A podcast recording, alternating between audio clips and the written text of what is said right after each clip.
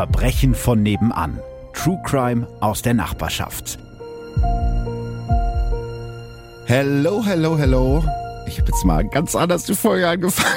Das ist, das ist kein Ausspruch, der mir fremd Das ist von RuPaul's Drag Race. Ja, aber trotzdem habe ich das Gefühl, dass du das oft sagst. Aber Mist, vielleicht ich dachte, nicht, ich mache jetzt mal richtig was Ja, aber vielleicht nicht in der. Folge. Vielleicht sage ich es privat. Maybe nur Im privat. Bett eventuell.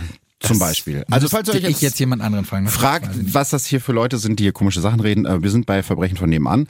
Und wie ihr schon gehört habt, ist Ralf an meiner Seite. Hallöchen. Es ist sehr schön, dass du hier bist und der Fall, den ich mitgebracht habe, ja, weiß ich nicht, ist schon besonders. Ja, wir gehen auf die Suche nach äh, Europe's Most Wanted, nach dem meistgesuchten Mann Deutschlands und tatsächlich auch Europas, der mindestens fünf Menschen kaltblütig getötet hat und seit 25 Jahren gesucht wird. Also eigentlich mal der passende Augenblick, um mal über ihn eine Folge zu machen. Inhaltswarnung gibt's natürlich. Auch in dieser Folge geht es um den brutalen Mord, also um mehrere brutale Morde. Außerdem am Rande auch um einen Schwangerschaftsabbruch. Solltet ihr mit diesen Themen Schwierigkeiten haben, überspringt die Folge lieber. Einige Namen habe ich außerdem geändert. Are you ready? Let's go. Sehr gut. Am Abend des 15. Mai 1995 sagt der 25-jährige Norman Volker Franz zu seiner sieben Jahre jüngeren Freundin Sandra, was ich jetzt machen werde, das werde ich mein ganzes Leben lang bereuen. Um kurz vor 19 Uhr steigt er in seinen 7er BMW und fährt los. Ab diesem Moment wird das Leben der beiden nie wieder dasselbe sein. Auf einem Parkplatz neben einem Großmarkt in der Dortmunder Nordstadt trifft er sich mit seinen Jungs. Sie kennen sich größtenteils schon seit ihrer Kindheit und haben in den letzten Jahren mit krummen Geschäften, vor allem mit Zigarettenschmuggel, ziemlich viel Geld verdient. Aber die Bande hat ein Problem. Ihr Boss Christian Krüger wird von einer konkurrierenden Bande aus Polen erpresst. Der 23-jährige Wojciech P. ist der Chef dieser Bande. Er fordert von Krüger 6000 Mark oder er will Krüger wegen eines Banküberfalls, den der begangen hat, verpfeifen. An diesem Tag hat Christian Krüger seine Jungs zu Norman in die Wohnung bestellt und ihnen von der Erpressung erzählt. Für Norman Volker Franz ist klar, die Polen müssen weg. Der Bande ist egal, dass bei dieser Aktion auch Unschuldige sterben könnten. Die hätten eben, Zitat, Pech gehabt. Auf dem Parkplatz an dem Großmarkt besprechen sie an diesem Abend etwa vier Stunden lang die Details. Gegen 23.45 Uhr ist es soweit. Drei Autos fahren hintereinander auf der Wannestraße in Dortmund-Sieburg, einer einsamen Landstraße zwischen Dortmund und Herdecke. Rechts und links Wiesen, ein kleiner Bach und ein paar Bäume, aber kein einziger Mensch, außer den Männern in den Autos. Vorneweg fährt Bandenboss Christian Krüger in einem Honda Prelude. Er hat den Erpressern versprochen, hier das Geld abzuholen. Hinter ihm ein Golf mit drei Polen. Einer der drei hat's mit der Erpressung überhaupt nichts zu tun. Der ist also einfach nur so mitgefahren, um seine Kumpels zu begleiten. Als letztes folgt der BMW von Norman Volker Franz, in dem neben ihm noch drei weitere Komplizen sitzen. An einem Waldstück an der Ecke Reichsmarktstraße hält der Honda und auch die drei Polen in ihrem Golf halten an.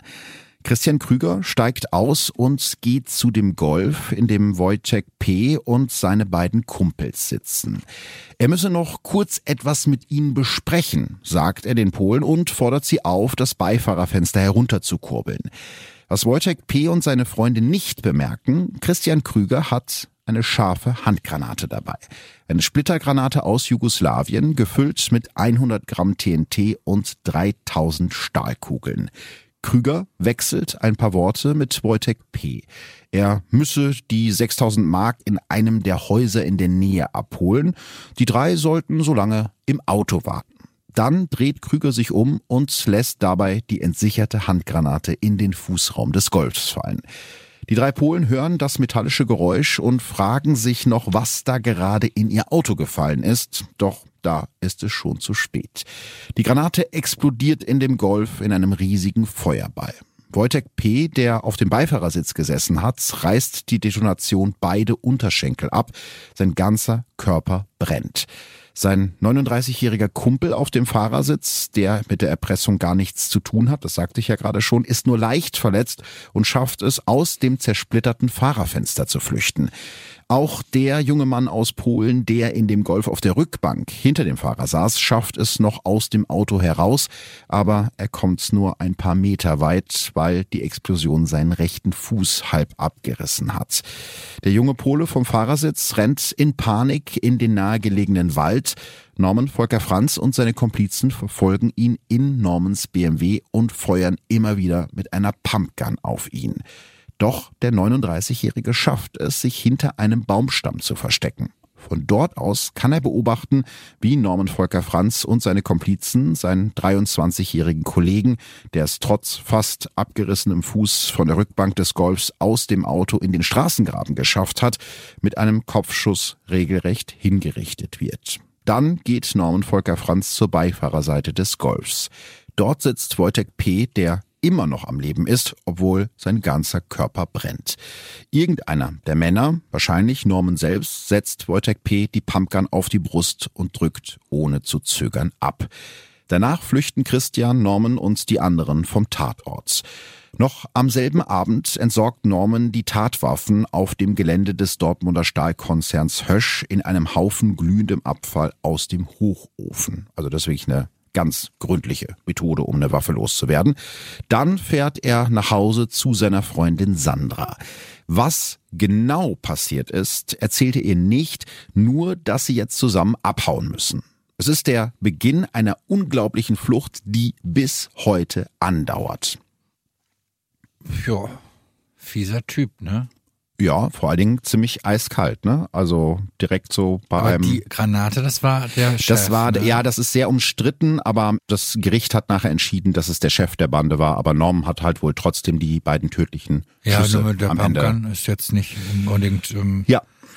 Kein Sympathieträger, das äh, kann man, glaube ich, schon mal festhalten. okay, ähm, erzähl mal ein bisschen was über den. Was ist das für einer? Also ich glaube, heute würde man so jemanden einen Berufsverbrecher nennen. Norman Volker Franz wird am 30. Januar 1970 in Neheim-Hüsten im Sauerland geboren, das heute zu Arnsberg gehört. Fällt mir gerade übrigens ein, ich habe schon häufiger Nachrichten gekriegt von Leuten aus dem Sauerland, die gesagt haben, mach doch mal einen Fall aus dem Sauerland.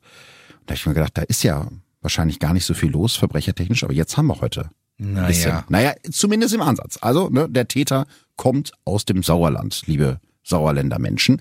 Heute gehört diese Stadt übrigens zu Arnsberg. Normans Vater stirbt früh. Norman macht einen Realschulabschluss, geht danach zur Bundeswehr und macht dann eine Ausbildung zum Elektriker. Danach findet er allerdings keinen Job. Also beschließt Norman 1993 am Westfalenkolleg in Dortmund sein Abi nachzuholen, um danach Pädagogik oder Soziologie zu studieren. Am Westfalenkolleg ist Norman als guter Schüler bekannt. Er hat gute Noten vor allem in Mathe und Physik. Er trinkt keinen Alkohol, gilt als strebsam und intelligent. Ein Lehrer beschreibt ihn später als sehr zuvorkommend, aber unauffällig. Doch was Norman nach der Schule treibt, ist weniger unauffällig. Er trifft sich fast jeden Tag mit einer Gruppe von Jungs, die er aus der Schule oder vom Fußballspielen kennt. Fast alle von ihnen sind in der Nähe des Borsigplatzes in Dortmund aufgewachsen. Für diejenigen, die jetzt nicht so viel Ruhrpott-Affinität haben, mehr Dortmund als Borsigplatz geht eigentlich gar nicht. Ähm, Hier wurde zum Beispiel der BVB gegründet. Dortmunder Jungs seien Franz und seine Freunde gewesen, erinnert sich später ein Ermittler. Keiner von ihnen hat Kohle. Die meisten von ihnen leben von der Sozialhilfe oder haben schlecht bezahlte Jobs. Aber Norman Franz und seine Kumpels wollen trotzdem dicke Autos und tolle Urlaube. Also überlegen sie gemeinsam, wie sie möglichst schnell und möglichst einfach an Geld kommen. Dabei ist ihnen jedes Mittel recht. Die jungen Männer betrügen Versicherungen mit fingierten Autounfällen, verticken gefälschte Markenjeans oder begehen Raubüberfälle. Also wirklich, die haben einfach alles gemacht, was Geld gebracht hat. Am meisten Geld machen sie aber mit geschmuggelten Zigaretten. Das ist Anfang der 90er Jahre relativ einfach und extrem lukrativ. Die Zigaretten kommen aus den Ländern der gerade frisch zusammengebrochenen Sowjetunion, wie zum Beispiel Russland, Polen oder dem Baltikum. In Deutschland werden sie dann für das Vielfache des Einkaufspreises verkauft, natürlich ohne Steuer und ohne Zoll. Experten gehen davon aus, dass zu dieser Zeit mit geschmuggelten Zigaretten mehr Geld umgesetzt wird als mit harten Drogen. Christian Krüger ist der Boss dieser Bande. Er gilt so als lustiger, freundlicher Typ, der gerne in Sportklamotten rumläuft und äh, früher Fußball beim TV Brechten gespielt hat. Also so eine Art lokale Berühmtheit. Ja, auch mal Handgranaten in Artes. Ja, also das ist ja äh, genau Lustig. äh, lustiger Typ, zumindest bei den Leuten, die ihn eben nicht so richtig gut kennen. Wenn Sie gerade keine krummen Dinger drehen, hängen Sie an der Tiefe Straße in der Nähe des Borsigplatzes rum, zeigen Ihre teuren Autos. Norman fährt einen schicken Siebener BMW. Sein Kumpel Christian ist stolzer Besitzer einer roten Corvette. Die Jungs sitzen in ihren Autos, hören Musik und quatschen. Hin und wieder holt ein Kumpel Bier von der nächsten Tanke. An einem warmen Abend im Frühjahr 1994 begegnet Norman dort einer Frau, deren Leben er komplett auf den Kopf stellen wird. Sandra Carlsen. Sie ist zu diesem Zeitpunkt 17 Jahre alt und hat kein besonders schönes Leben hinter sich. Sandra wird 1977 in einem Dortmunder Malocher-Haushalt geboren. Ihr Vater ist Gleisarbeiter bei der Bahn. Ihre Mutter verdient mit Putzen etwas Geld dazu. Sandras Mutter hat schon damals ein Alkoholproblem. Als Kind muss Sandra sich bei den Nachbarn Geld leihen, angeblich für Schulhefte, in Wirklichkeit aber für den Schnaps ihrer Mutter. Sandra hat zwei Geschwister, eine sechs Jahre jüngere Schwester und einen jüngeren Bruder namens Markus. Der stirbt allerdings, als Sandra fünf Jahre alt ist. Und das macht ähm, ja das Leben in der Familie natürlich nicht einfacher. Die Mutter trinkt noch mehr und der Vater versucht irgendwie nach der Arbeit verzweifelt, die Familie irgendwie zusammenzuhalten. Als Sandra zehn Jahre alt ist, geht ihre Mutter in eine Entziehungskur und Sandra und ihre Schwester kommen für anderthalb Jahre zu den Großeltern. Nachdem sie vorher schon in der ersten Klasse zurückgestuft wurde und die dritte Klasse wiederholen musste, werden ihre Noten jetzt tatsächlich besser bis sie zurück zu ihrer Mutter und ihrem Vater kommt. Der Stern beschreibt die Carlsons deshalb als Krisenfamilie, aber wahrscheinlich sind sie nicht viel anders als viele andere Familien damals in der Dortmunder Nordstadt. Ja, vielleicht für diejenigen, die sich jetzt in Dortmund nicht so gut auskennen, die Nordstadt ist schon verschrien, so als ja teilweise Brennpunktviertel, wo es ziemlich viel Gewalt gibt, ziemlich viele Menschen, die eben von der Sozialhilfe leben. Das ist jetzt nicht die allerschönste Gegend. Nicht alle Viertel da sind so, aber so generell, ne, gerade damals war das halt noch ein bisschen eine härtere Gegend, könnte man vielleicht sagen. 1993 macht Sandra ihren Hauptschulabschluss und will eigentlich Friseurin werden, aber ihre Mutter drängt sie dazu, eine Lehre in einer Fleischerei anzufangen. Sandra schläft mit ihrer jüngeren Schwester in einem Zimmer und muss um spätestens 0 Uhr zu Hause sein. Als Sandra Norman kennenlernt, hat sie noch keine feste Beziehung gehabt und eigentlich auch nur schlechte Erfahrungen mit Männern gemacht. Einige Jahre vorher zum Beispiel ist im Freibad von drei Jugendlichen begrapscht worden und zum Bademeister geflüchtet. Der sagt ihr nur, kein Wunder, so wie du aussiehst. Toller Typ. Ja, ich meine, das war damals schon scheiße und äh, heute, also ich hoffe, dass sowas Genauso heute. scheiße. Nein, ja, ich hoffe nur, dass sowas heute vielleicht nicht mehr passiert. Ja, ich glaube, da ist das Verständnis vielleicht anders, aber trotzdem. ja, ja eklig. Ich glaube, diese Diskussion gibt's aber trotzdem immer noch oft. Wahrscheinlich schon, ja, schlimm genug, ja. Äh, ja, irgendwie armes Mädchen, ne? Ich muss jetzt mal so fragen, was genau ist die Definition einer Malocha-Familie? Was heißt das? Kennst du den Ausdruck Malocha nicht? Ich weiß, was Malocha ist. Also Malocha, Malocht, ist, ja genau, Malocha ist so ein, äh, ein einfacher Arbeiter. Ja, genau, das heißt also, das sagen so Akademiker, aber nicht Genau. Akademiker. Ja, ja, stimmt. Ja, das, ja genau. Also, also auch wirklich ein, ein Job wo, mit harter körperlicher Arbeit, ne? Und äh, das Der, ist so ein. Trotzdem nicht. Also, Nein, finde- nein, der kein schlechter Job ist, das meine ich damit. Nein, nein, aber ich finde, Malocha-Familie klingt tatsächlich so voll abwertend. Deswegen hat mich interessiert, was das heißt. Also, weil ich den Begriff, ich weiß, Mhm. der Maloch, das kenne ich, aber ich kannte Malocha-Familie nicht. Ich glaube, solche gab's halt im Ruhrgebiet äh, zu der Zeit ganz, ganz viele, ne? wo der äh, Vater dann entweder irgendwie im Bergwerk oder äh, sonst beim Hochrufen geschafft hat und ein bisschen Geld nach Hause mitgebracht hat und die Mutter versucht hat, das irgendwie dann durch andere Jobs noch aufzubessern. Also wo das Geld halt wirklich so gerade reicht. Ja, es soll nicht herablassend klingen, aber das sind halt ne, diese Familien, wo eben keine Akademikerfamilien, ganz genau. Ja. Wie lernen sich denn Sandra und Norman jetzt genau kennen? Die lernen sich kennen durch Sandras beste Freundin namens Beate. Äh, Die überredet Sandra an diesem Frühlingsabend 1994 auch mal an der Tiefe Straße vorbeizuschauen, weil sie ja von dieser Clique mit den schicken Autos gehört hat, die sich dort trifft. Und an diesem Abend ist dann auch der Norman da und spricht die beiden Frauen an. Er ist schick angezogen, höflich und nett. Mehr nicht. Also zumindest der erste Eindruck ist jetzt keine Liebe auf den ersten Blick, wie Sandra sich später erinnert. Beate allerdings, die hat direkt Interesse an dem gut aussehenden 1,77 Meter großen Norman mit seinen braunen Augen. Sandra, wie gesagt, eher nicht so. Aber der damals 23-jährige Norm ist direkt verknallt in die knapp sieben Jahre jüngere Sandra. Er findet heraus, wo sie wohnt und schreibt ihr schnulzige Liebesbriefe was ich ehrlich gesagt schon ein bisschen so eine Red Flag finde, irgendwie Adressen auszustalken und dann Liebesbriefe vor die Tür zu. Heutzutage, glaube ich, dramatischer als damals, weil damals gab es ja keine andere Kontaktmöglichkeit. Da ist ja, stimmt. keine er konnte Social ja Media jetzt nicht in ihre so. DMs sliden Also oder so. ich, ich würde behaupten, dass man es damals nicht so verwerflich fand. Standen wir da nicht eher im Adressbuch? Also ja, stimmt. Ja, du hast Aber- recht. Da gab es ja noch ein Telefonbuch, wo alle drin standen. Ja, also Sandra findet es jetzt auch nicht so schlimm. Sie findet es eher so ein bisschen witzig, amüsiert sich darüber. Und irgendwann, wahrscheinlich weil er so hartnäckig ist, entwickelt sie dann doch Interesse an Norman und die beiden werden tatsächlich ein Paar. Norman ist nämlich ganz anders als all die anderen Jungs, die Sandra vorher kennengelernt hat. Er ist intelligent, zielstrebig und vor allem ist er verlässlich. Bei ihm fühlt sie sich sicher. Von da an ist sie fast jeden Tag nach der Schule bei Norman, der bei seiner Mutter und ihrem neuen Mann lebt. Norman hat ein schickes eigenes Zimmer mit einer neuen Ledergarnitur und ist außerdem immer gut angezogen. Das finanziere er sich durch seinen Nebenjob beim Stahlkonzern Hösch, erzählt er Sandras Mutter. Wir wissen natürlich, dass das nicht stimmt. Das Geld äh, hat er aus seinen krummen Geschäften. Sandras Mutter sagt später über ihn, er hatte eine schöne Stimme und konnte toll erzählen. Norman ist zu dieser Zeit regelmäßig bei den Carlsons zu Gast und hilft Sandras jüngerer Schwester sogar bei ihren Mathe-Hausaufgaben. Weder Sandra noch ihre Familie ahnen zu diesem Zeitpunkt, dass der nette Norman bald zu einem der meistgesuchten Verbrecher Europas werden wird. Das passiert ja mit der Tat am 15. Mai 1995. Das habe ich euch ja gerade schon erzählt. Zu diesem Zeitpunkt leben er und Sandra bereits seit einiger Zeit zusammen in der Dortmunder Nordstadt.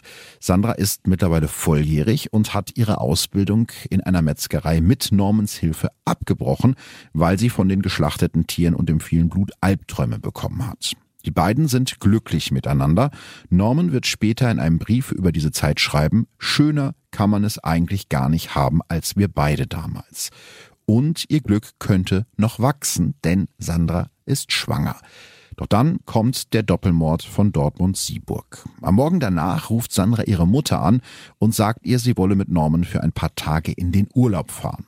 Ihre Mutter glaubt ihr, denn sie weiß noch nichts von dem, was da passiert ist in der Nacht. Also sie hat keine Ahnung davon, dass Norman, Christian und ihre Komplizen an der einsamen Landstraße Leute ermordet haben. Die Polizei weiß das natürlich schon, die sind denen schon auf den Fersen, denn wenige Minuten nach dem Überfall auf die drei polnischen Männer an der Wannestraße sind Polizisten vor Ort ist eigentlich logisch, denn diese Explosion war extrem laut und auch wenn es relativ ländlich war, haben da natürlich Leute gewohnt und die haben halt die 110 gerufen. Als die Polizei dann kommt, sieht die Landstraße wirklich aus wie ein Kriegsschauplatz. Der Golf steht komplett ausgebrannt mit offener Motorhaube auf dem Asphalt. Das Fahrzeug raucht immer noch, als die Beamten eintreffen. In dem Auto finden die Polizisten die verkohlte Leiche von Wojtek P. mit einer Schusswunde in der Brust. Direkt neben dem Wagen liegt ein weiterer Mann mit einem Kopfschuss im Straßengraben, der kurze Zeit später ebenfalls stirbt. Wenige hundert Meter entfernt finden die Beamten einen dritten Mann in einem Waldstück. Er ist verletzt, aber er lebt und er wird sofort in ein nahegelegenes Krankenhaus gebracht. Du erinnerst dich, das ist der Typ, der praktisch weggelaufen ist und sich hinter den Bäumen versteckt hat. Für die Ermittler ist das ein großes Glück, so erinnert sich später der damals leitende Staatsanwalt Carsten Dombert. Der überlebende Pole kann der Polizei zumindest die Vornamen von einigen der Angreifer und eine Adresse nennen. Das heißt, sie haben direkt mal eine heiße Spur. Der wusste, wo die wohnen. Er wusste zumindest von einem die Adresse, wahrscheinlich weil die sich da irgendwann mal getroffen haben, die den abgeholt haben. Er wusste ja eh die Namen. Also Genau. Damit wäre das dann ja genauso. Ja, dumm gelaufen, ne? Zumindest für Norman und seine Bande. Ja, also so richtig durchdacht war diese ganze Nummer nicht, aber sie haben natürlich auch nicht damit gerechnet, dass einer von den dreien überlebt. So stehen dann tatsächlich schon. Ja, aber Gott sei Dank. Ja, natürlich hat er Weil sonst Ja, natürlich. Die denen ja wahrscheinlich gar nicht auf die Schliche gekommen, oder? Schwierig zumindest, ne? Also das war ja eigentlich nicht auf die zurückzuführen. Also es kann natürlich sein, dass noch irgendwelche anderen von dieser Erpressung gewusst haben, aber es wäre natürlich deutlich schwieriger geworden. So war es jetzt für die Polizei relativ einfach und so stehen schon am Nachmittag des 16. Mai 1996, also nur Stunden nach der Tat, zwei Männer vor der Tür von Sandras Mutter. Die beiden sehen so merkwürdig aus, dass Frau Carlsen sie zuerst für Zeitungsvertreter hält, bis sie ihr die Dienstausweise zeigen. Die Männer fragen nach Sandra und nach Norman, aber Sandras Mutter weiß auch nur, dass die beiden angeblich im Urlaub sind. Am Abend klingelt dann bei den Carlsens das Telefon. Sandra ist dran und sie redet extrem schnell, weil sie nämlich glaubt, dass man den Anruf so nicht zurückverfolgen kann. Mama, hast du schon ferngesehen? Bitte wein nicht, mir geht's gut, wir sind auf Hawaii. Hawaii. Da Ja. waren sie aber sehr schnell unterwegs gewesen. Man hat das Gefühl, du glaubst Sandra Carlsen nicht so ganz. Nein. Nee, da hast du natürlich auch vollkommen recht. Norman und Sandra versuchen, mit dem Auto nach Spanien zu flüchten. In der Zwischenzeit wird der Bandenboss Christian Krüger ebenso geschnappt wie alle anderen Komplizen. Sandra und Norman fahren durch Holland und wollen dann über Frankreich bis zur spanischen Grenze. Die beiden kommen allerdings nur bis zu einer französischen Mautstelle. Dort werden sie im Juli 1995 verhaftet und nach Deutschland überstellt. Hier beginnt dann am 5. Februar 1996 vor dem Dortmunder Landgericht unter höchsten Sicherheitsvorkehrungen der Prozess gegen Norman Volker Franz, den Bandenchef Christian Krüger und vier ihrer Komplizen. Norman selbst fällt unter den Angeklagten nicht besonders auf, erinnert sich der Staatsanwalt später. Er war ein junger, zurückhaltender Mann, dem man so eine Tat gar nicht zugetraut hätte. Sandra Carlsen ist nicht angeklagt. Sie hatte ihrem Freund geglaubt, dass er den Mord nicht begangen hat und seine Kollegen ihm etwas anhängen wollten und er deshalb geflohen sei. Also sie hat gedacht, ich helfe dem jetzt, weil der war es ja gar nicht. Der Norman war ganz ruhig, er hat gesagt, dass er es nicht war, er schwört's beim Leben seiner Mutter und in diesem Moment habe ich ihm geglaubt, wird Sandras Mutter später sagen. Genau dasselbe erzählt Norman dann auch unter Tränen im Gericht. Er will weder geschossen noch von der Handgranate überhaupt gewusst haben. Der Prozess dauert nur zehn Verhandlungstage. Sandra und ihre Mutter sitzen in der Zuschauerbank und zwar an jedem Tag. Beide glauben fest daran, dass Norman freigesprochen wird ja, man muss sagen, ein bisschen naiv waren die dann schon, aber sie haben einfach geglaubt, dass er den, ne, der hat ihnen erzählt, ich habe damit nichts zu tun, die sind voll mies, die wollen mich damit reinziehen und ich Die glaube, haben die mir die wollten. Pumpgun in die Hand gelegt. ja, wenn er sagt, ich war das nicht und du kennst den als so einen netten, verlässlichen Ja, Mann. das verstehe ich. Ja. Nein, das verstehe ich schon. Aber dass man da so blauäugig, ach, nein, Ja. das ist, ähm, Ja, ja, blauäugig trifft's ganz gut, ne? Blind vor Liebe könnte ja, man das auch trifft es, glaube ich, sagen, besser ne? sogar. Also sie hoffen wirklich die ganze Zeit und sind auch ziemlich überzeugt davon, dass sich das am Ende alles aufklärt und dass Norman freikommt, zumindest bis zum 12. März 1996. An diesem Tag verurteilt das Dortmunder Landgericht Norman Volker Franz, Christian Krüger und drei ihrer Komplizen wegen gemeinschaftlich begangenen Mordes in zwei Fällen und einem versuchten Mord jeweils zu einer lebenslangen Haftstrafe bei Feststellung der besonderen Schwere der Schuld. Norman ist verzweifelt und schreibt Sandra, wo ich endlich nicht mehr allein bin, wo ich den Menschen fürs Leben gefunden habe, genau dann schlägt das Schicksal zu. Ich wünschte, ich könnte die ganze Welt in die Luft sprengen, damit alle wissen, wie man sich fühlt, wenn man in Stücke gerissen wird wie wir.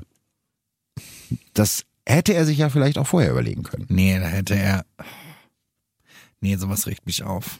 Ja, es ist interessant. Der weiß ja, was er gemacht genau. hat. Und es ist ja nicht das Gericht daran schuld, das ihn verurteilt Nee, hat, und, sondern und er weiß ja ganz gemacht. genau, was er gemacht hat. Ja, genau. Und dann auch noch diese Wortwahl. Ja, ja, ja. Ja, es äh, ist äh, wirklich wild. Also, ob er es jetzt gut findet oder nicht, Norman kommt in Haft und zwar in die JVA Wuppertal. Aber Sandra bleibt bei ihm. Auch das ist ja nicht immer so. Viele Beziehungen scheitern ja dann an sowas. An jedem möglichen Besuchstag ist sie bei ihm im Knast. Fast genau ein Jahr nach dem Blutbad von Sieburg im Mai 1996 heiraten die beiden im Wuppertaler Gefängnis. Er im dunklen Anzug mit Blume im Knopfloch und sie im weißen Hochzeitskleid. Aber was ist denn eigentlich mit dem Kind? Ja, Sandra hat schon vor dem Überfall in Sieburg einen Schwangerschaftsabbruch vornehmen lassen, weil sie sich einfach zu jung gefühlt hat für ein Kind. Ja, und ein Jahr später heiraten die beiden. Ich habe es ja gerade gesagt, ganz schick im Anzug. Zur Feier spielt ein Kassettenrekorder Musik von Elton John. Es gibt sogar einen Hochzeitskuchen, den Norman anschneiden darf, allerdings nur mit einem stumpfen Messer, weil sie sind ja im Gefängnis. Jetzt heißt Sandra mit Nachnamen Franz. Sie wird später erklären, die Hochzeit wäre die Idee von Normans Mutter gewesen, um Norman nach seiner lebenslangen Haftstrafe etwas aufzuheitern. In meiner Verliebtheit habe ich natürlich, so blöd wie ich war, zugestimmt. So sagt es Sandra Franz später in einem Interview selbst. Weil man muss ja ganz ehrlich sagen, eine große glänzende Zukunft hat diese Ehe jetzt nicht. Er ist zu einer lebenslangen Haftstrafe verurteilt worden bei Feststellung der besonderen Schwere der Schuld. Das heißt, frühestens in, keine Ahnung, 20 Jahren ist er wieder draußen. Also er kann eben nicht direkt nach 15 Jahren Haft schon einen Antrag auf vorzeitige Haftentlassung stellen, weil eben die Wegen der besondere, besonderen genau. Schwere der Schuld. Also das heißt, das ist eine Ehe, die irgendwie hauptsächlich im Knast stattfindet. Kurz nach der Hochzeit wird Norman Franz in die JVA in Hagen verlegt, nachdem in seiner Zelle in Wuppertal Ausbruchswerkzeug gefunden wurde. Doch Norman gibt seine Ausbruchspläne auch in Hagen nicht auf und Sandra ist so verliebt, dass sie ihm sogar dabei hilft. Versteckt unter ihrer dicken Gürtelschnalle aus Metall schmuggelt sie Anfang März 1997 mehrere dünne Sägeblätter zu Norman in die Zelle, die man im Knast Engelshaar nennt. Also wirklich fast so dünn wie so Bindfäden. Außerdem bastelt Norman sich heimlich aus einem Besenstiel, einem Bettlaken und Eimerhenkeln eine 15 Meter lange Strickleiter. Es ist alles vorbereitet.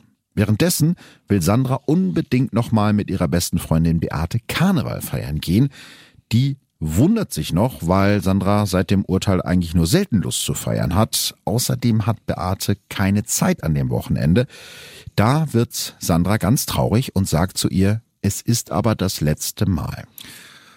Na, was wird jetzt wohl passieren? Ja, man kann es vielleicht schon ahnen. Am 11. März 1997 ist es soweit. Mit der von Sandra geschmuggelten Säge schafft Norman es trotz blutender Finger nach stundenlanger Arbeit, die Gitterstäbe vor dem Fenster seiner Zelle durchzusägen. Immer wieder dreht er sich dabei zu seinem Mitgefangenen Jörg um, mit dem er sich aus Sicherheitsgründen die Zelle teilen muss. Also die haben von der Anstaltsleitung gedacht, naja, wenn da noch einer mit ihm drin sitzt, dann haut er vielleicht nicht so leicht ab. Wie man sieht, klappt das nicht so gut. Als Norman die Gitter durchgesägt hat, sagt er zu Jörg, wenn du nicht mitkommst, dann muss ich dich jetzt umlegen. Als Jörg keine Anstalten macht, ihn zu begleiten, zieht Norman Franz seinen Mitgefangenen aus dem Bett, drückt ihn auf den Boden und hält ihm eine Nagelschere an den Hals. Ich habe gebettelt, geweint und gepflegt um mein scheiß bisschen Leben, erinnert sich Jörg noch 25 Jahre später unter Tränen an diesen Moment. Also es war ein Interview, was ich in der Doku gesehen habe und der Jörg war halt schon ein harter Hund, weißt du, so ein ne, Verbrecher halt. Und du hast gemerkt, dass der auch nach all dieser Zeit unglaubliche Angst vor Norman Franz hatte. Also das war zu dem Zeitpunkt schon 25 Jahre her und der hat so eine Panik gekriegt, als er davon von diesem Moment erzählt hat. Das fand ich wirklich sehr, sehr eindrücklich nach so langer Zeit. Franz lässt dann tatsächlich von Jörg ab und droht ihm noch, seinen Eltern eine Handgranate durchs Schlafzimmerfenster zu werfen, wenn er nur ein einziges Wort sagt. Dann klettert Norman Franz aus dem Zellenfenster im zweiten Stock mit Hilfe seiner selbstgebauten Strickleiter auf das Dach der JVA. Weil gerade Wachwechsel ist, bemerkt zuerst keiner der Vollzugsbeamten den Ausbruch. In 20 Metern Höhe springt Norman Franz vom Dach der JVA zum Dach des Landgerichts Hagen, das direkt daneben liegt. Hier hangelt er sich an einer Regenrinne herunter. Er landet zwar außerhalb des Gefängnisses, aber direkt vor den Füßen eines JVA-Beamten. Doch Norman Franz ist schneller. Er rennt weg und springt in einen roten Polo mit laufendem Motor, in dem Sandra Franz schon auf ihn wartet. Nach Angaben von Ermittlern sitzt an diesem Tag auch Normans Mutter in dem Auto, das konnte aber nie ganz bewiesen werden. Ein weiterer Fluchthelfer hat für Sandra und Norman falsche Pässe und eine Waffe besorgt. Der Wagen rast davon und Norman Franz bleibt trotz Großfahndung spurlos verschwunden. War das tagsüber oder nachts? Es war abends. Also, ich stelle mir gerade die Frage, Gitterstäbe durchsägen, mhm. das macht doch Krach. Das stimmt. Also mir ist bewusst, dass nicht vor jeder Zelle ein Beamter mhm. steht. Das ist natürlich nicht möglich. Aber ich hätte jetzt trotzdem irgendwie gedacht, dass man doch dieses Sägegeräusch, also gerade so eine Säge auf Metall, hätte ich jetzt halt irgendwie mit gerechnet, dass das deutlich mehr Krach verursacht und dass die Leute dann, also das, so, wie viele Gitterstäben werden das wohl gewesen sein? Ja, drei oder vier. Nee, so. mehr. Damit da ein Mann durchpasst. Ja, wahrscheinlich schon. So, ja. und oben und unten, da musste er, der war ja Stunden zugange. Ja, der war der Stunden, also er hat, wenn ich es richtig in Erinnerung habe, hat der praktisch abends angefangen und die Nacht durchgesägt und, und dann so am frühen nachts Morgen. ist da doch still. Ja, aber ich habe ja jetzt durch meine Folge mit Max Pollux gelernt, dass in Gefängnissen gerade zu den Abend- und Nachtzeiten und am Wochenende kaum Personal da ist, weil die Geld sparen müssen. Ja gut, und die schlafen. Also ich will jetzt auch gerade gar nicht sagen, dass das Gefängnis was falsch gemacht hat, mhm. sondern es wundert mich einfach nur, weil ich irgendwie mir gerade so vorstelle, es ist still und plötzlich hörst du die ganze Zeit mhm. so, ein, so einen Segen. Ja, ist aber die so sitzen Film, ne? natürlich, aber die sitzen natürlich in der Regel in ihren Wachräumen. Ich genau. vermute mal, das ist Video überwacht. Und das heißt, die gucken dann ja nur, passiert was auf den Gängen und hören das dann wahrscheinlich gar nicht, ne? Ganz genau. Also man muss sagen, es war schon ein sehr ausgeklügelter Plan, aber Norman hat ja eben auch Hilfe gehabt. Ja. Ne? Wann tauchen die beiden denn jetzt wieder auf und wo?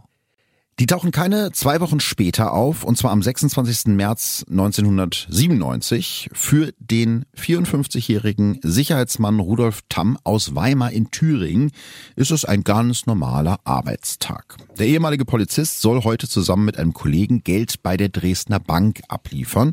Doch als er auf dem Parkplatz direkt neben der Filiale in der Weimarer Innenstadt aus dem weißen Transporter steigt, steht vor ihm plötzlich ein junger Mann mit Schnurrbart im Gesicht und einer Waffe in der Hand.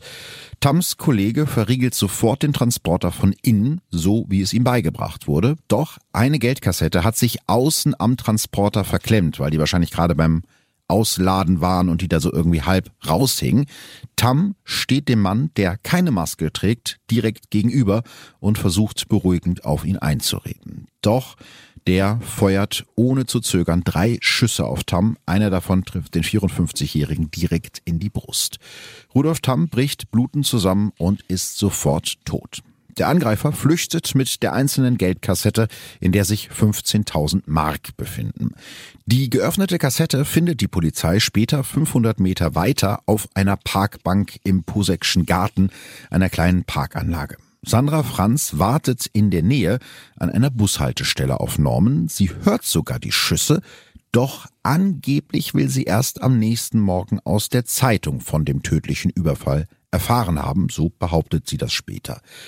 Doch der damals zuständige Staatsanwalt ist sich sicher, die beiden hätten gemeinsam beschlossen, einen großen Raubüberfall zu begehen, um sich mit der Beute ins Ausland abzusetzen. Zuerst haben sie auf ihrer Flucht zwei Tage lang im Auto gepennt, danach unter anderem in einem schäbigen Hotel in Nora bei Weimar und dann haben sie eben diesen Überfall begangen.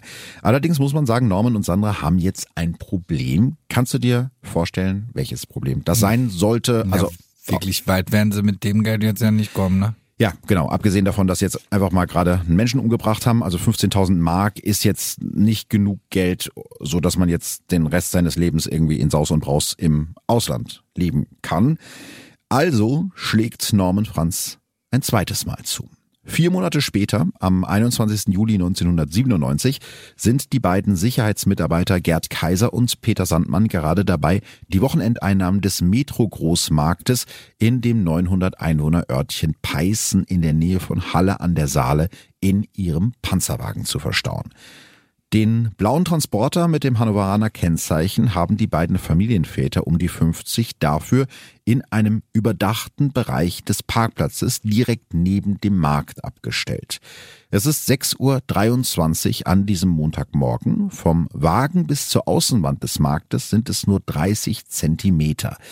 Die Sicherheitsvorschriften sehen vor, dass Gerd Kaiser und Peter Sandmann den Transporter seitlich so nah wie möglich an die Wand des Marktes fahren, sodass kein Mensch mehr zwischen Auto und Markt passt. Dann wird die Seitentür des Wagens geöffnet und das Geld durch eine Schleuse direkt aus dem Tresorraum des Marktes in den Transporter gereicht. Eigentlich kann also nichts schiefgehen. Eigentlich. Auf einmal taucht ein unmaskierter blonder Mann mit einer 9 mm Pistole hinter den beiden Sicherheitsleuten auf. Den ersten Sicherheitsmann tötet er direkt von hinten mit einem Genickschuss wie bei einer Hinrichtung. Ohne zu zögern schießt er danach dem zweiten Wachmann in den Kopf. Gerd Kaiser und Peter Sandmann haben keine Chance, sie sind praktisch sofort tot. Sekunden später greift der Bewaffnete sich die beiden Geldkoffer mit rund einer halben Million Mark und flüchtet in einem grünen Fiat. Ein LKA-Fahnder wird später sagen, die Wachleute hatten keine Chance. Er hatte von Anfang an geplant, sie zu erschießen. Dafür spricht auch, dass Norman Franz bei beiden Überfällen, also bei dem in Weimar davor und jetzt bei dem nicht maskiert war. Ihm war es also egal ob ihn jemand beschreiben kann, weil er sowieso nicht vorhatte, Zeugen zurückzulassen. Dieses Mal ist Sandra direkt vor Ort und sieht, wie ihr Freund die beiden Sicherheitsmänner erschießt, obwohl sie selber sagt, ich konnte mir nicht vorstellen, dass Norman jemanden umbringen würde. Aber fürs Aussteigen ist es für sie jetzt zu spät. Außerdem ist Sandra ein zweites Mal von Norman schwanger und dieses Mal will sie das Kind behalten. Ja, das wird ja eine richtige Bilderbuchfamilie. Du bist böse, aber du hast recht damit. Ja, ich glaube, sie hat ich wahrscheinlich. Find, also, also mhm. Nummer eins. Ich finde den extrem skrupellos. Mhm, total. Weil ich das schon krass finde, mit welcher Gleichgültigkeit der einfach sofort sagt, buff. Und dann frage ich mich halt, wie ist er in dieser Beziehung? Mhm und kann natürlich nachvollziehen, dass sie da wahrscheinlich auch gar nicht rauskommt. Ja, der ist ja extrem manipulativ, anders geht das ja gar nicht. Nee, ich, ich glaube auch ehrlich gesagt, dass der wahrscheinlich ziemlich angsteinflößend sein ja. wird, wenn der ähm, jemandem einfach sagt, du kommst jetzt mit, du fließt jetzt mit mir, ansonsten muss ich dich jetzt erledigen ja. und dann macht er es auch. Also hat er jetzt ja bei dem Häftling mit Häftling nicht gemacht, ja. aber normalerweise zeigt ja jetzt seine Vergangenheit eigentlich, dass er da nicht lange fackelt. Ne? Also ich glaube ihr wirklich, dass sie zumindest in dem ersten Prozess gedacht hat, nein, der war das gar nicht, der ist da irgendwie was mit reingezogen worden, mhm. weil es ja auch schwierig ist, das voneinander zu kriegen. Sie hat ihn ja als ganz vernünftigen, liebevollen, verlässlichen Menschen kennengelernt. Ja. Aber spätestens bei den Überfällen muss ihr ja klar geworden sein, hm. Naja, spätestens bei dem Ausbruch muss ja, ja. ihr ja schon klar gewesen sein, dass da irgendwas. Ja gut, das kann er ja auch positiv verkaufen. Er hat gesagt, ja, ich sitze ja unschuldig im Gefängnis, das waren ja meine Kumpels und du musst mir jetzt helfen und dann haben wir eine gemeinsame Zukunft. Ja, ne, so. Also nein, aber ja, ich, ich verstehe, dass das vielleicht auf irgendeine Art und Weise funktioniert, das so zu argumentieren. Ähm, ja, aber spätestens ab da, ab den Überfällen ist ja klar, okay, ganz so netter. Ja, absolut. Also da, da hätte ne? sie erkennen müssen, dass da ja durchaus kriminelle Energie vorhanden ist, ob sie jetzt wusste, dass da geplant war, den zu erschießen oder nicht. Sie hat ja bei dem zweiten Überfall gesehen, wie er die erschossen hat. Das ja, ja dann noch mal was. Mal hat sie die Schüsse auch gehört. Ja, da hätte sie es auch denken können. Ja, das stimmt. Also ist, ist natürlich schwierig von außen zu beurteilen, aber das ist jetzt äh, auf jeden Fall der Moment, wo sie zumindest weiß, der Norman zögert halt nicht abzudrücken, wenn ihn irgendwas stört. Aber wie lange dauert es denn jetzt, bis die Polizei den Fall mit denen in Verbindung bringt? Ehrlich gesagt gar nicht so lange, weil es ist relativ schnell klar, dass bei den Überfällen bei Weimar und eben in Halle Saale dieselbe Waffe verwendet wurde. Und kurze Zeit später sind sich die Ermittler auch sicher, dass Norman und Sandra Franz hinter den beiden Verbrechen stecken, weil es gibt ja auch teilweise Zeugen, die halt gesehen haben, blonder Mann und so, ne? Also da war dann relativ schnell klar, wer das sein könnte. Auf Hinweise, die zur Ergreifung der beiden führen, wird eine Belohnung von 200.000 Mark ausgesetzt. Eine der beiden Witwen der toten Sicherheitsmänner sagt unter Tränen in einem TV-Interview, wenn sie den Norman Franz auf der Flucht erschießen, wäre das für mich eine Genugtuung. Mein Mann kommt auch nicht wieder. Zeitungen aus ganz Deutschland berichten über das Mörderpaar oder auch die deutschen Bonnie and Clyde. Doch die beiden sind längst nicht mehr in Deutschland. Mit gefälschten Pässen auf die Namen Michael und Nadine Stüver und einem BMW, den sie sich in Filderstadt in Sachsen-Anhalt gekauft haben, sind Norman und Sandra nach Portugal geflüchtet. Auch das ist schon von langer Hand geplant. Norman Franz hat schon im Knast in Hagen jeden Abend Portugiesisch gelernt. Er hat sich das Land ausgesucht, weil er dort schon mal im Urlaub war und er glaubt, dass Portugal ihn nicht ausliefern würde. Tatsächlich ist Portugal damals als Paradies der Mörder bekannt, weil die portugiesische Regierung damals ein Problem mit lebenslangen Freiheitsstrafen hatte. Also die hatten eine sehr... Erklär mir das. Ja, die hatten eine sehr linke Regierung zu dem Zeitpunkt und die haben gesagt, eine lebenslange Freiheitsstrafe, wo du nicht weißt, wann du wieder aus dem Knast rauskommst, das widerstrebt unseren Prinzipien, das finden wir nicht gut und deswegen würden wir keine Leute in Länder ausliefern, wo lebenslange Freiheitsstrafe. Todesstrafe, okay. Ja. Aber was war denn, also nicht, dass ich jetzt damit Portugiesen angreifen möchte, aber was war denn die Alternative? Ja, wahrscheinlich eine zeitlich festgelegte Strafe. Weil man muss mhm. ja schon sagen, dass eine lebenslange Freiheitsstrafe in Deutschland, das kann heißen, dass du nach 15 Jahren wieder raus bist. Das kann aber auch sein, mhm. dass du nach 50 Jahren immer noch im Knast sitzt, weil ja überprüft wird, ob du eine Gefahr bist für die Allgemeinheit und ob du deine Tat bereut hast und das so weiter. Das fanden die doof. Das fanden die erstmal prinzipiell doof, ja. Und deswegen nannte man Portugal damals das Paradies der Mörder. Das war mir tatsächlich auch neu. Deshalb ist es wohl immer wieder vorgekommen, dass Ausländer, also zum Beispiel deutsche Staatsbürger, eben nicht in ihr Heimatland ausgeliefert worden sind, wenn sie dort eben diese Strafe hätte erwartet. Also sowas Vergleichbares gibt es in Deutschland auch, wo man sich dann weigert, Staatsbürger auszuliefern in ein Land, wo denen die Todesstrafe. Hm, genau, drohen. die Todesstrafe. Richtig. Ja, ja, das ist ein, ein kleiner Unterschied, aber Portugal war damals irgendwie ein bisschen anders drauf. Die beiden ähm, machen sich jetzt also gemütlich in Portugal im Ferienort Albufeira an der Algarve, kaufen sie sich für umgerechnet 160.000 Mark ein Haus in einer Apartmentanlage mit Meerblick und Kamin, das sie komplett neu einrichten, wofür der größte Teil der Beute drauf geht. Daraufhin nimmt Norman Franz bei der Firma, die ihm das Haus verkauft hat, einen Job als Immobilienmakler an. Am 22. Februar 1998 kommt ihr gemeinsamer Sohn Markus zur Welt, den sie nach Sandras verstorbenen Bruder benennen. Beide freuen sich über das Kind und träumen von einem harmonischen Familienleben unter der Sonne Portugals. Dann aber kommt der Oktober 1998, da fällt nämlich Polizisten an der Algarve ein weinroter BMW mit deutschem Kennzeichen auf. Und zwar, weil der Wagen auffällig oft vor einer Bank parkt. Also die haben sich gedacht, hm, verdächtig, was will der da immer vor der Bank? Beobachtet der vielleicht die Bank und will sie überfallen? Eine Halteabfrage ergibt, der Wagen ist auf einen Mann aus dem Kreis Essling in Baden-Württemberg gemeldet. Ein Anruf bei dem Mann ergibt, dass er den BMW schon vor Monaten verkauft hat. Als die Ermittler nach dem Namen des Käufers fragen, stoßen sie auf einen Decknamen. Und als sie diesen Decknamen in ihren Polizeicomputer eingeben, finden sie heraus, aha, das ist der Deckname, den Norman Volker Franz schon in der Vergangenheit häufiger benutzt hat. Also merken wir uns, wenn man Decknamen hat. Also Moment, die haben den gekauft, mhm, aber nicht unter der Identität, die sie dann in Portugal angenommen haben. Genau, das war noch ein, ein ja, das war noch ein anderer falscher Name, aber und den dann hat er waren sie so schlau und haben den Wagen nicht umgemeldet auf die neuen Namen. Aber gut, dann hätten sie natürlich zum ähm, Hätte sein können, dass ihre falschen Pässe dann irgendwie aufgefallen ja, wären. Ja, sie hätten zumindest zur Behörde gemusst. Richtig, hm. ja, das stimmt. Endlich gibt es also eine Spur zu dem zu dieser Zeit meistgesuchten Mann Deutschlands. Die portugiesische Polizei findet den BMW in Albufeira wieder und lässt den Wagen beobachten. Dabei sehen sie, wie Norman, Sandra und ihr gemeinsamer Sohn immer wieder in dasselbe Haus gehen. Also können sie sich dann irgendwann denken, wo die wohnen. Am Abend des 24. Oktobers 1998 kommen Norman und Sandra Franz gerade aus dem Supermarkt.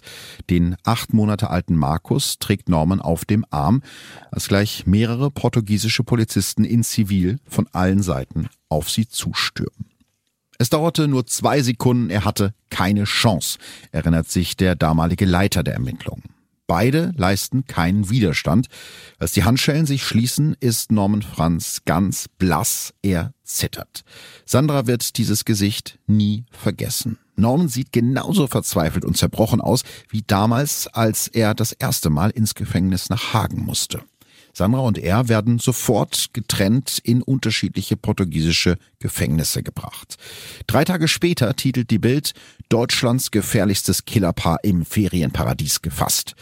Die Flucht von Norman und Sandra Franz hat insgesamt nur 592 Tage gedauert. Ja, nur ist gut. Ne? Das, ja, sie sind relativ lange damit durchgekommen und wären wahrscheinlich auch noch länger damit durchgekommen, wenn sie das Auto umgemeldet hätten man weiß es nicht. Aber bleiben Sie jetzt in Portugal?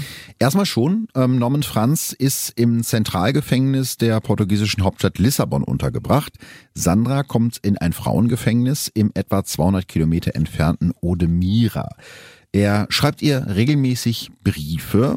Zitat zum Beispiel aus einem dieser Briefe. Sandra, ich liebe dich so sehr und was gäbe ich darum, wenn ich dir all das erspart hätte? Hoffentlich bereust du nicht diese Zeit mit mir. Also romantisch kann er also auch. Oder selbstmitleidig, je nachdem, wie man will. Obwohl die Behörden direkten und unbeobachteten Kontakt zwischen ihm und Sandra unbedingt verhindern wollen, sprechen die beiden mit Hilfe eines Tricks trotzdem miteinander. Normans Mutter hat sich mittlerweile zwei Handys besorgt und stimmt die Telefonzeiten mit den beiden ab. Wenn ihr Sohn und ihre Schwiegertochter, also beide gleichzeitig anrufen, hält sie einfach die Handys aneinander. Ist auch ein bisschen wild, ne? Es ist eigentlich super schlau, also ich finde, ich glaube, die Sprachqualität wird natürlich eine Katastrophe ja, sein. Aber die Sprachqualität war jetzt nicht super, aber die konnten sich zumindest austauschen und offiziell haben sie ja beide mit ihrer Mutter beziehungsweise äh, Schwiegermutter telefoniert. Werden solche Gespräche nicht aufgezeichnet?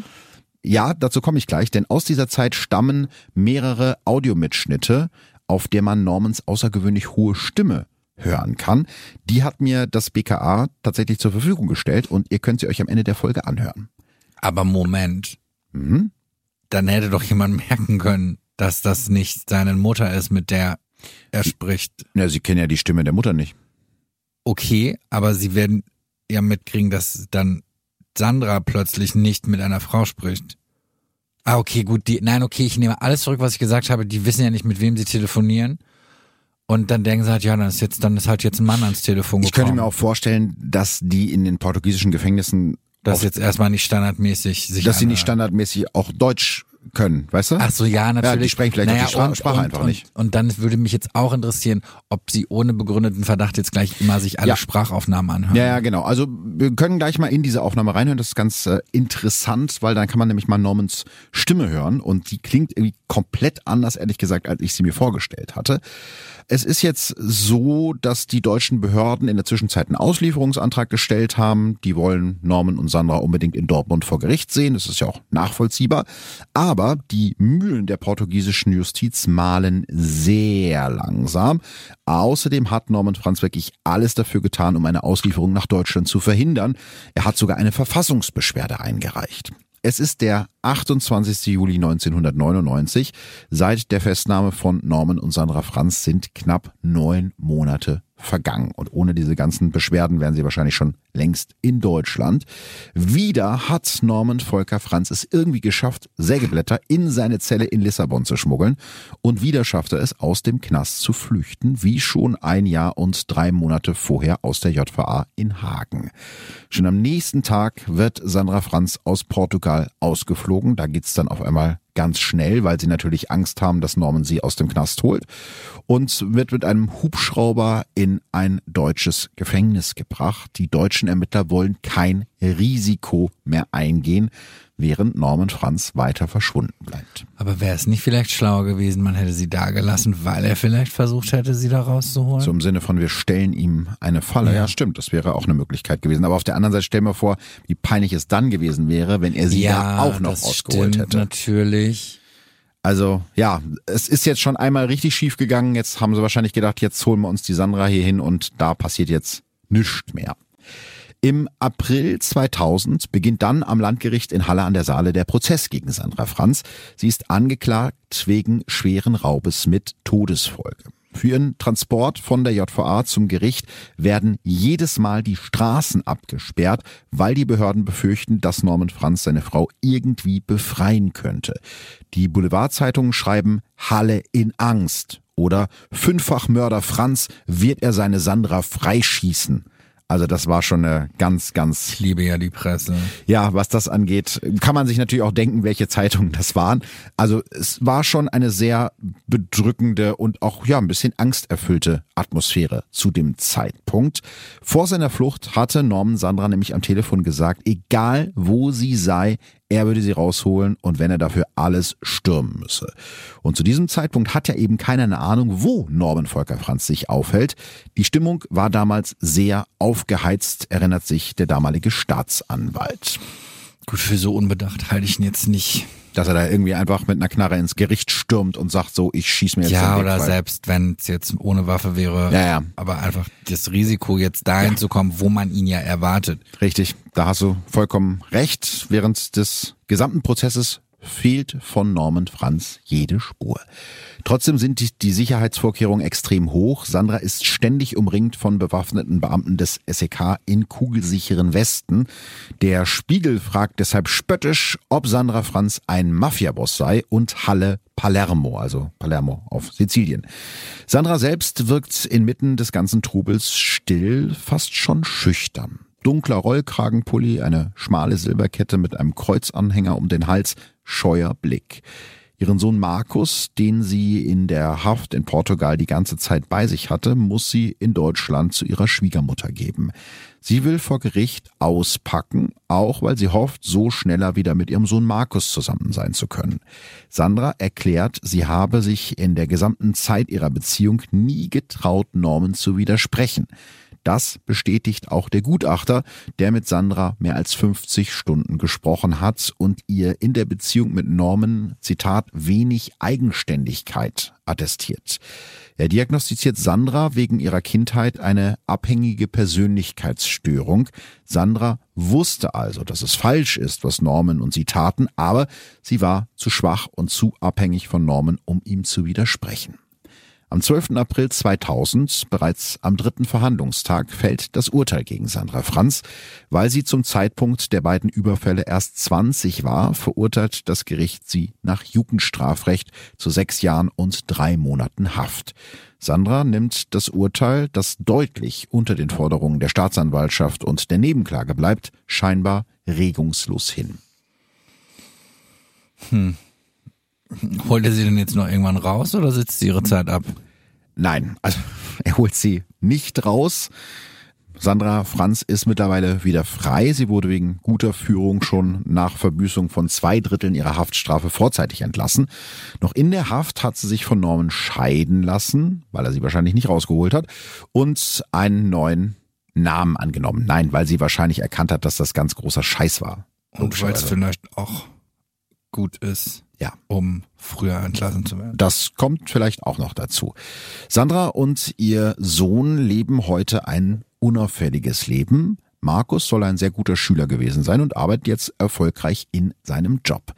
In einem Interview von 2007 sagt Sandra über ihren Ex-Mann Norman, wenn ich früher ein bisschen stärker gewesen wäre, hätte ich einfach auf den Tisch hauen müssen und sagen, das will ich nicht, das mache ich nicht. Trotzdem gibt sie zu, dass sie auch Jahre später noch an Norman denkt und sagt, ich habe mir schon oft Gedanken gemacht, was ist mit ihm, lebt er noch? Also darüber denkt sie auch ganz viele Jahre später noch nach. Tja, und lebt er noch? Ehrlich gesagt, keine Ahnung. Ähm, Norman Franz ist immer noch verschwunden, seit mittlerweile fast 25 Jahren. Seit seiner Flucht aus dem Gefängnis in Lissabon gibt es von ihm nicht die geringste Spur, was ich wahnsinnig finde in irgendwie heutigen Zeiten. Oh, es gibt ja Länder, Ja, ja, da, es gibt also der Länder. wird wahrscheinlich jetzt nicht mehr in Europa sein. Da würde ich jetzt auch behaupten, dass es wahrscheinlich schwieriger wäre. Theoretisch könnte er sich immer noch in Portugal verstecken. Er könnte auch wieder mitten unter uns in Deutschland leben oder aber, was du gerade vermutet hast, auf einem komplett anderen Kontinent.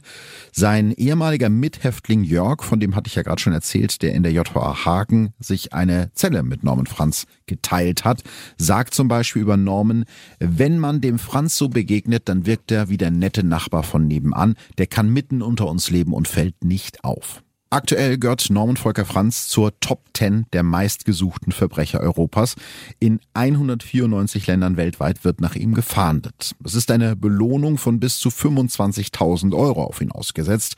Erst vor kurzem hat das Bundeskriminalamt erneut einen Fahndungsaufruf nach ihm veröffentlicht mit einigen Bildern, wie er heute aussehen könnte. Einige davon packe ich euch natürlich wieder auf die Instagram- und die Facebook-Seite von Verbrechen von nebenan sein Aussehen, davon müssen wir wahrscheinlich ausgehen, hat er, wenn er denn lebt, mittlerweile verändert, so dass man ihn nicht mehr so leicht erkennt. Da gibt es ja viele kosmetische und chirurgische Möglichkeiten. Was man allerdings nicht so leicht verändern kann, ist seine Stimme. Und deshalb freue ich mich sehr, dass das BKA und das LKA NRW mir diese Stimmprobe von Norman Franz zur Verfügung gestellt haben. In die hören wir jetzt mal rein. Wie gesagt, die Tonqualität ist nicht so geil. Die ist nämlich aus diesen Mitschnitten der Telefonate aus der Gefängniszeit. Ich habe gerade mit ihm gesprochen, ne? Mhm. Also der ist super, auf jeden Fall. Und äh, ich, Ende der Woche werde ich vom Gefängnis für eine halbe Stunde ins äh, Gericht überführt. Mhm.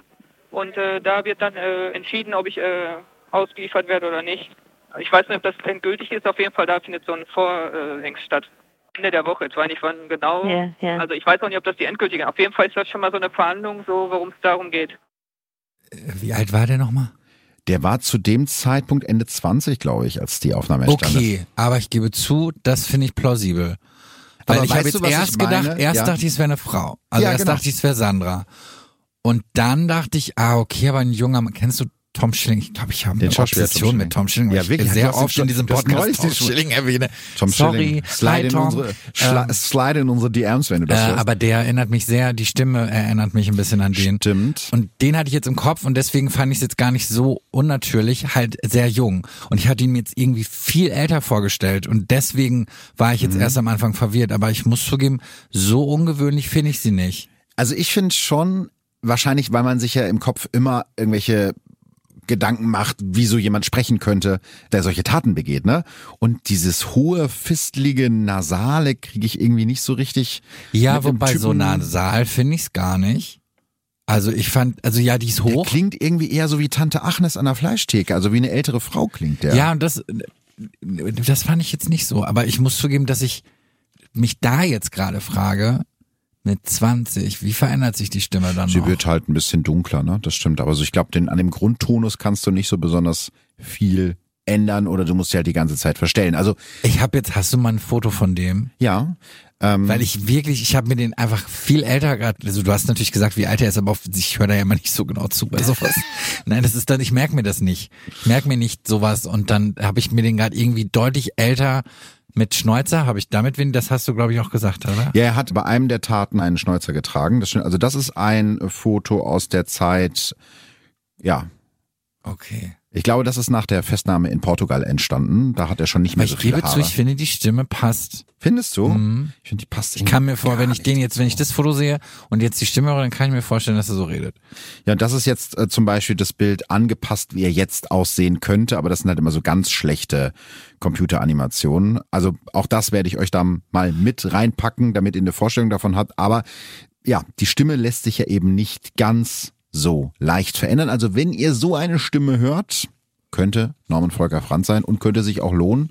Hinweise, ne? 25.000 Ja, aber vorsichtig Euro. sein, Ja, ne? natürlich. Geht er jetzt bitte nicht hin und sagen, äh, Entschuldigung, sind Sie das vielleicht? Also es gab wohl zuletzt Hinweise, dass Norman Franz sich in Südamerika aufgehalten hat. Im Januar 2022 will ihn ein Tourist am Strand der Karibikinsel Curaçao erkannt haben. Das Landeskriminalamt NRW vermutet ihn irgendwo auf der Welt an einem Ort, an dem wenig deutsche Touristen unterwegs sind und an dem Portugiesisch gesprochen wird, zum Beispiel in Brasilien oder in Mosambik. Und das sind natürlich Länder, wenn du da erstmal hingekommen bist, kannst du da durchaus gut untertauchen. Wir beenden die Zielfahndung erst, wenn wir ihn festgenommen haben oder wenn wir definitiv wissen, dass er tot ist, sagt einer der leitenden Ermittler in dem Fall vom LKA. Norman Franz, ehemaliger Mithäftling Jörg, bringt es so auf den Punkt. Wenn man mich jetzt menschlich fragt, wünsche ich mir, dass man ihn inzwischen erschossen hat und findet, damit ich endlich schlafen kann. Ja, das kann ich nachvollziehen, weil ich finde das tatsächlich. Wie alt ist der dann jetzt ungefähr? Er ist 1970er Jahrgang, das heißt, er ist jetzt so Anfang Mitte 50. Hm. Ich finde tatsächlich skurril, mir vorzustellen, dass der vielleicht schon lange tot ist Mhm. und das niemals jemand herausfinden wird. Ja. Ist auch schon irgendwie strange. Aber ist das nicht Aber warte mal, wie viel Geld? Also ich meine, ich frage mich jetzt, wovon lebt der? Klar, er kann natürlich nochmal eine Bank äh, überfallen Mhm. haben und wird ihm vielleicht nicht zugeordnet, aber der hat ja kein Geld mitgenommen. Er ist ja aus dem Knast geflogen. Ja. Und von der Beute war ja definitiv nichts mehr über. Das hatten sie ja, Ja, alles. selbst wenn, also also Ja. gut, klar, sie hätten was verstecken können, ne? Nee, aber, Aber- das haben sie ja alles erwiesenermaßen für die Wohnung und für das Auto und für die Einrichtung ausgegeben. Deswegen hat er ja angefangen in Portugal Naja, wieder man- zu ja- arbeiten. Ja, und hat ja auch eigentlich schon den nächsten Coup geplant, oder nicht? Weil da, die haben doch das Auto ständig vor dieser Bank ja, gesehen. zumindest liegt das nahe, dass er eventuell vorhatte, diese Bank da zu überfallen, ja. Ja, krass. Also ich muss zugeben, mir tut die Sandra und das, ja, das Kind hoffe ich einfach, dass das davon vielleicht Dass der Sohn dann nicht so viel mitbekommen wurde. hat. Also ja. ich finde es auch gut, dass da ja jetzt nicht viel drüber erzählt wurde. Das war eine bewusste Entscheidung. Also man kann, äh, man hätte da noch mehr drüber erzählen können, aber ich finde, der hat jetzt einfach Ja, mal verdient, eben. dass man ihn in Ruhe Kann lässt. er ja gar nichts Er kann für. da so überhaupt gar nichts für. Und Sandra ja im Prinzip auch nicht. Die hat ihre Strafe abgesessen. Mhm. Ja, aber die hat ihre Strafe abgesessen und äh, ist jetzt für mich dann auch durch mit der Nummer. So. Ich hoffe und glaube, dass sie daraus gelernt hat. Also natürlich heißt das jetzt nicht, dass ich sage, äh, man muss weiter mit dem Finger auf sie zeigen. Nein, auf keinen Fall. Es ändert nichts daran, dass auch sie natürlich Sachen gemacht hat. Die nicht ganz so doll waren. Und wir wissen ja auch nicht, ob es so war, wie sie erzählt hat, weil es gibt ja Genau. die andere das, Seite nicht. Das ne? ist ja zum, das werden wir nie erfahren und das will Mhm. ich auch keinem unterstellen. Es würde mich wahnsinnig interessieren, ob die doch nochmal Kontakt hatten. Der wird doch sein, Stimmt. das wird doch, der wird sich ja auch für seinen Sohn interessieren. Der weiß ja, Ja. dass er einen Sohn hat. Und das, da, Aber das ist ja tatsächlich, dass ich habe mir im Zuge der Recherche einige Interviews mit so Zielfahndern durchgelesen, ne? Mhm. Also wie die so arbeiten, weil mich das interessiert hat. Das war für mich auch irgendwie was völlig Neues. Und die haben gesagt, das ist meistens der einzige Punkt, wo du solche Leute kriegen ich kannst. wollte weil gerade sagen. irgendwann dann also das heißt, werden, aber das bedeutet doch, dann werden, werden stehen die wahrscheinlich auch immer noch unter Beobachtung. Ich weiß es nicht. Keine Ahnung, aber es wäre natürlich naheliegend, ne? Nein, also, tun sie natürlich nicht. nein. Norman, falls du das hörst, die stehen nicht unter Beobachtung. Geh Bitte schreib den mal Brief hin. Und hinterlass deine aktuelle Adresse. Aber nur eine Postkarte. Genau. Vielleicht nicht hingehen. Nicht weil, hingehen. mm, mm. Nee, einfach nur deine Adresse vorbeischicken. Ja. aber du, du hast recht und ich glaube, das macht dich ja wahnsinnig, wenn du jetzt auch nach so langer Zeit gar keine Anhaltspunkte mehr hast, weil der könnte ja wirklich überall Ja, ich glaube, sein. ich, also, ja, ich, ich, ich würde mir natürlich wünschen, wenn so jemand dann doch noch zur Rechenschaft gezogen würde. Auf der anderen Seite kann man vielleicht auch davon ausgehen, dass er sich irgendwohin abgesetzt hat und in irgendeiner Gegend war, wo die nicht so gut für ihn war und dass er vielleicht gar nicht mehr lebt. Ja, also die Chance, dass er nicht mehr lebt, ist, glaube ich, auch relativ hoch, weil wenn er da seine seine Gangsterkarriere weiter durchgezogen hat in anderen Der Ländern, musste er ja wahrscheinlich ja, muss er irgendwie an Geld, genau. Und da kann er ja mal einmal an die falschen Leute geraten sein oder sich mit den falschen Leuten angelegt haben. Und wenn du das in Brasilien machst oder in Mosambik, dann äh, kann das halt auch durchaus gefährlich sein und da findet dich dann auch vielleicht keiner.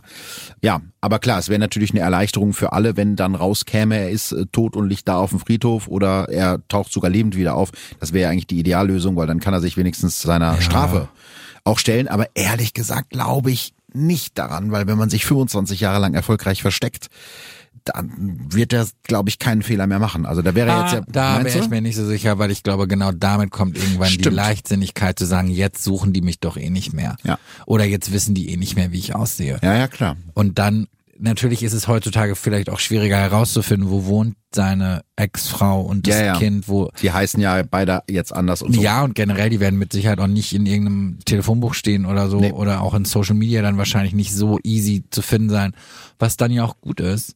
Mhm. Und trotzdem ist das natürlich so eine Frage, die einen so interessiert. Aber Mhm. ich, ich glaube, ich kann halt nachvollziehen, dass es einfacher ist, sich zu wünschen, dass er tot ist, weil ich als Angehöriger jetzt auch echt Schiss hätte, dass der plötzlich vor mir steht. Und dann weißt du ja gar nicht, was der macht. Ja, der, der Mithäftling hat auch heute noch Angst vor ihm, weil er ihm damals gesagt hat, wenn du äh, erzählst, dass ich geflüchtet bin, und das hat er ja erzählt, dann schmeiße ich deinen Eltern eine Handgranate. Wobei ich zugeben muss, das hat er ja erzählt. Ich meine, der, die kamen irgendwann in die Zelle und er war nicht da. Was soll er denn sagen? Ja, Zaubertrick.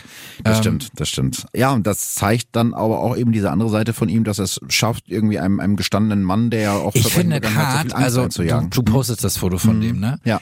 Ich finde hart, weil der nicht so skrupellos aussieht. Nee. Und auch diese Stimme ist ja, Ja. eher so ein bisschen hololololo. Ja, ja. Ich finde halt krass, weil das, was mich an dem jetzt echt nicht loslässt, ist dieses, ja, der geht da hin, äh, Tag, bumm. Ja. Ohne irgendwas. Ja. Und das finde ich schon hart. Echt. Kriegt man nicht so richtig zusammen, ne? Ja, es gibt auch ein Foto, äh, auch das werde ich posten. Da, da ist er mit seinem Sohn zu sehen. Natürlich wird man den Sohn auf dem Foto nicht erkennen können. Aber das ist halt einfach, ja, diese Banalität des Bösen manchmal. Ne? Ein, ein, ein, du siehst das Foto von einem netten Familienvater, der gerade Spaß hat, mit seinem Kleinkind irgendwie auf den Schultern rumläuft. Und dieser Mensch ist eben jemand, der mindestens drei Leute, wahrscheinlich eher fünf Leute, ziemlich kaltblütig umgebracht hat. Naja, und im Endeffekt ja nun auch die Sandra in so eine Spirale mit Ja. reingezogen hat, aus der sie halt nicht, weil das glaube ich ihr sogar. Dass sie da das nicht ist jetzt- rausgekommen ist, ne? Ja, Ja. und das kann ich mir, weil das geht so schnell, dass man aus Abhängigkeit und Mhm. also ich meine, das, was er gemacht hat, war jetzt natürlich nochmal ein ganz anderes Kaliber, aber da glaube ich ihr, dass das nicht, dass sie das jetzt nicht sagt, um sich zu verteidigen oder um sich da rauszuholen, sondern dass das wirklich so war. Ja. Also, ne, schaut mal bei Social Media vorbei, guckt euch die Fotos an. Wäre ja doch irgendwie schön, wenn das Ganze doch noch irgendwie, dieser Fall, zu einer Aufklärung gebracht werden könnte. Das ist doch ein positives, optimistisches Schlusswort. Ja, Sehr schön. Ralf, vielen Dank, dass du äh, da warst und äh, mit mir durch diesen irren Fall gelaufen bist. sehr gerne. Auf Wiedersehen. Tschüssi. Tschüss. Verbrechen von nebenan. True Crime aus der Nachbarschaft. Mehr Infos und Fotos zu unseren Fällen findet ihr auf unserer Facebook- und unserer Instagram-Seite.